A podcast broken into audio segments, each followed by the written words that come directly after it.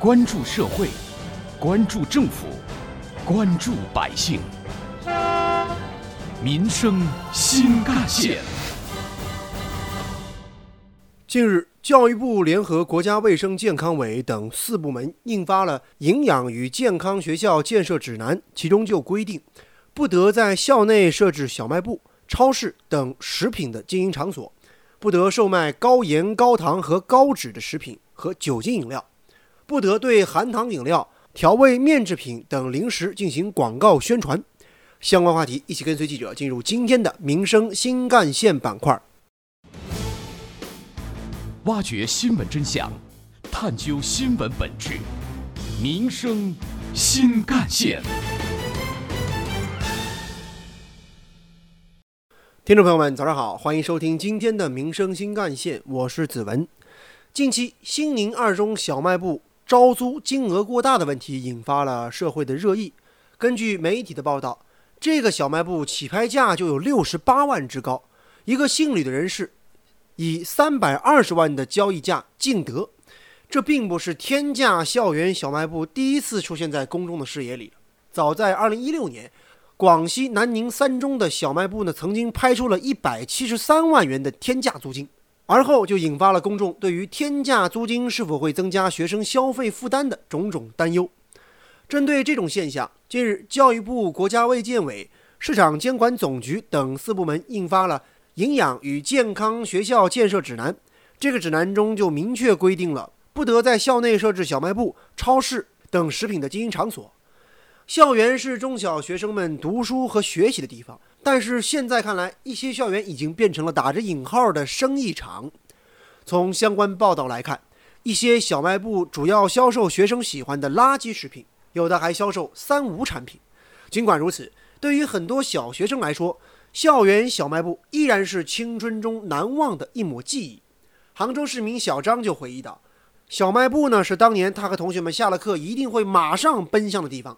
印象最深的还是门面都会，就是门面外面会搭板凳呀、铺板子，然后上面放很多零食。”正在读高二的小陈同学则表示，之前呢，学校的小卖部有各种各样好吃的零食。挺小的，但是它里面还挺丰富的。空间特别小，但是每次下课都挤满了人。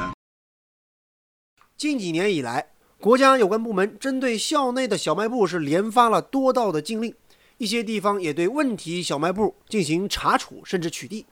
二零一九年三月，教育部、市场监管总局、国家卫健委就联合印发了《学校食品安全与营养健康管理规定》，其中就明确。中小学、幼儿园一般不得在校内设置小卖部、超市等食品的经营场所。确实有需要设置的，应当依法取得许可，并且避免销售高盐、高糖和高脂的食品。此举获得舆论肯定，但同时允许依法获得许可经营，相当于留下了口子。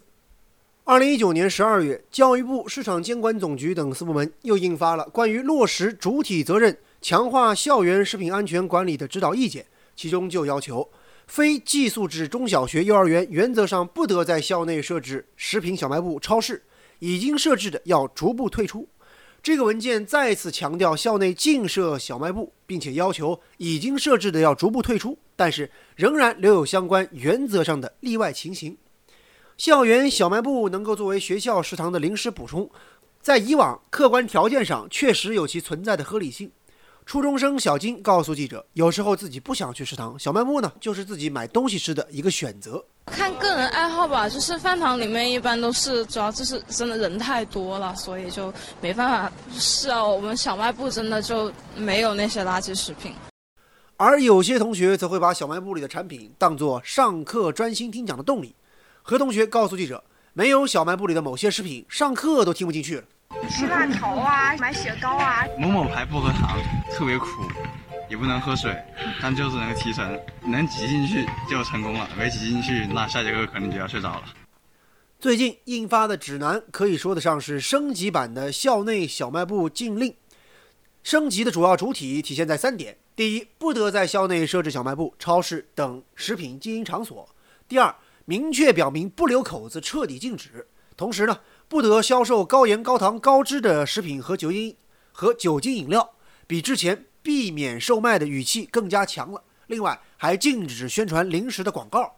虽然这指南是从营养和健康的角度禁止校内设置小卖部的，但对于校内小卖部来说，确实难以为继了。因为这类小卖部往往就是卖一些高盐、高糖、高脂的食品。当逐步退出变成了彻底禁售，校内的小卖部几乎就没法再生存了。那么，小卖部内存在的暴力、健康等问题，也都有望一口气全部解决。有关于我们今天关注的话题，接下来您将听到的是本台特约评论员、资深记者叶峰老师的点评。把小卖部从中小学校驱逐出去，确实是应有之义。这不光是从营养和健康的角度去考量，更重要的是，可以对孩子的品行修养、行为习惯的养成产生积极的影响。中小学生是未成年人，是非辨别的能力和抵制诱惑的能力相对比较薄弱，而一些设在中小学校的小卖部的经营者，出于利益的考量，会采取各种的推销手段，也会去销售可能已经被明令禁止销售的商品，比如一些内容不健康的书籍、玩具等等，这就会损害孩子的健康成长，同时。由于小卖部的存在，孩子们的消费行为也可能不那么理性，追逐攀比的这种风气也可能滋长。你买一个面包，我买两个；你买三块钱的面包，我买五块钱的面包。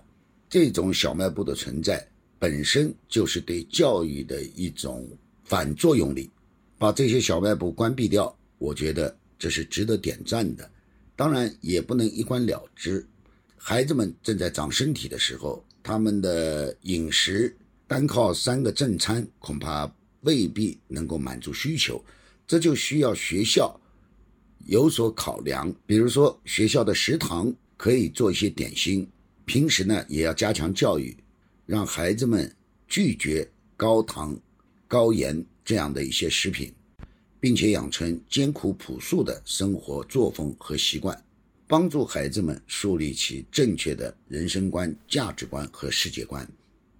尽管之前已经出台了校内小卖部的禁设令，但是今年在湖南邵阳、广东茂名等地仍然出现了上百万元拍卖校园小卖部经营权的案子。而此次指南不留口子，无疑是一种进步。已经存在于校园食品经营场所的能否退出？各地能否真正禁止校内新设小卖部？还有待观察。对于地方政府和学校来说，以上三种禁令表述略有不同，究竟执行哪个版本呢？这恐怕需要相关方面进行明确。当然，最好是按照最新的指南要求操作，因为这是最新版禁令更坚决。在严格执行升级版校园小卖部禁令的同时呢，还应当完善校园的餐饮服务，充分满足学生个性化的餐饮需求。另外，还要防止校外小卖部的高盐、高糖、高脂等食品偷偷流入校园，防止校外的小卖部隔着围墙与校内进行食品交易。与此同时，在这个过程当中啊，校园也应当提升学校餐厅的服务质量，努力为学生提供健康、营养、可口、丰富的多样饭菜，增强日常正常的餐饮对学生的吸引力，减少出现学生课业的中途要加餐的情形，也减轻孩子们。对其他包装或者速食食品的依赖。此外，想要把垃圾食品彻底的清出校园，还要加强周边环境的同步整治，与家庭教育同步发力，才能形成良好共治的社会教育局面。好，感谢您收听今天的民生新干线，我是子文，下期节目我们再见。